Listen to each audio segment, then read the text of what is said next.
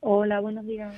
La manifestación prevista para el próximo, concentración prevista para el próximo día 27, sábado, en la Puerta del Sol, eh, ¿mantiene unidas a todas las fuerzas de seguridad eh, del Estado? Así es, en esta manifestación que se va a producir en Madrid, el próximo 27 estaremos allí policías nacionales, guardias civiles, eh, policía autonómica y locales, porque todos buscamos el mismo fin, en este caso, que es la no derogación de la Ley de Seguridad Ciudadana. Eh, díganos usted cuál es el punto o, el sentido en la reforma de la ley con el que están más en desacuerdo, con el que no están dispuestos a tolerar. Bueno, lo, más primordial es algo que, que creemos que estamos poniendo en riesgo tanto la seguridad de los compañeros como la de sus familiares, que es el precepto 36.23 que hablaba del, del uso no autorizado de la imagen de datos personales. Es decir, no podemos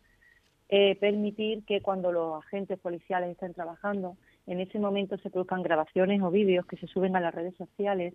y que como consecuencia está llevando que hemos podido vivir en el pasado, en el caso, por ejemplo, de Linares, eh, como compañeros que habían sido identificados, pues se habían eh, pasado esa fotografía a través de las redes sociales y a su familia había incluso amenazas de muerte. Hechos que también eh, han sido similares y han ocurrido en el campo de Gibraltar. Es decir, nosotros estamos realizando un trabajo donde lógicamente tenemos que intervenir y reducir a una persona violenta o agresiva, siempre dentro de lo que es la ley, pero nuestro trabajo eh, no siempre va a estar acorde a, podríamos decir, a un trabajo normalizado y que esté bien visto. Es decir, eh, si tenemos, por ejemplo, a un delincuente y no estamos hablando del delincuente común, es decir, nosotros estamos enfrentando nuestro día a día con delincuencia organizada, con crimen organizado, donde eh, no nos interesa ser identificado y mucho menos poner en riesgo a nuestra familia, que esto, por desgracia, lo hemos tenido que vivir en más de una ocasión. De ahí que el hecho de que se permita que sí se pudiese grabar durante nuestras intervenciones es algo que desde la Policía Nacional, en este caso del Sindicato Unificado Policía, no estaríamos de acuerdo y creo que en esto estamos de acuerdo todo lo que es la plataforma en este punto de no ceder. Después, lógicamente, nos encontramos, por ejemplo, el hecho de la identificación en comisaría que se redujese de seis horas actuales a dos horas. nosotros pedimos que, lógicamente, haya una comparativa con el resto de fuerzas y cuerpos de seguridad a nivel europeo para ver la viabilidad en este caso, ya que nos encontramos que en el caso de España,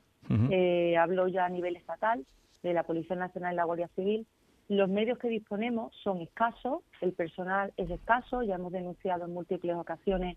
que estamos por debajo de la media de otros países y no es normal que se nos pida un tiempo máximo cuando sabemos que es imposible o inviable de llegar a producirse porque nada más el hecho de coger a esta persona para llevarla a la comisaría, identificarla, eh, tener que tener los medios adecuados en ese momento, en ese instante, lo cual no siempre ocurre, porque tenemos medios escasos, de veces que hay que esperar porque hay otra denuncia por medio, y después volver a llevar a esta persona, si ese vehículo va a estar retirado de la calle para regresar al punto de origen a este ciudadano, pues va a suponer un gran problema y creo que incluso el propio ciudadano en este caso, imaginaros en un robo, pues se va a ver afectado pues porque eh, no va a entender o no va a comprender cómo eh, alguien que se supone que se lleva a identificar y ahora mismo eh, con esa identificación es suficiente para abrir diligencia, lo volvemos a llevar al pues lugar donde lo, lo tenemos que dejar aquí. Mariló Valencia, secretaria general del SUC, Sindicato Unificado de Policía en Andalucía.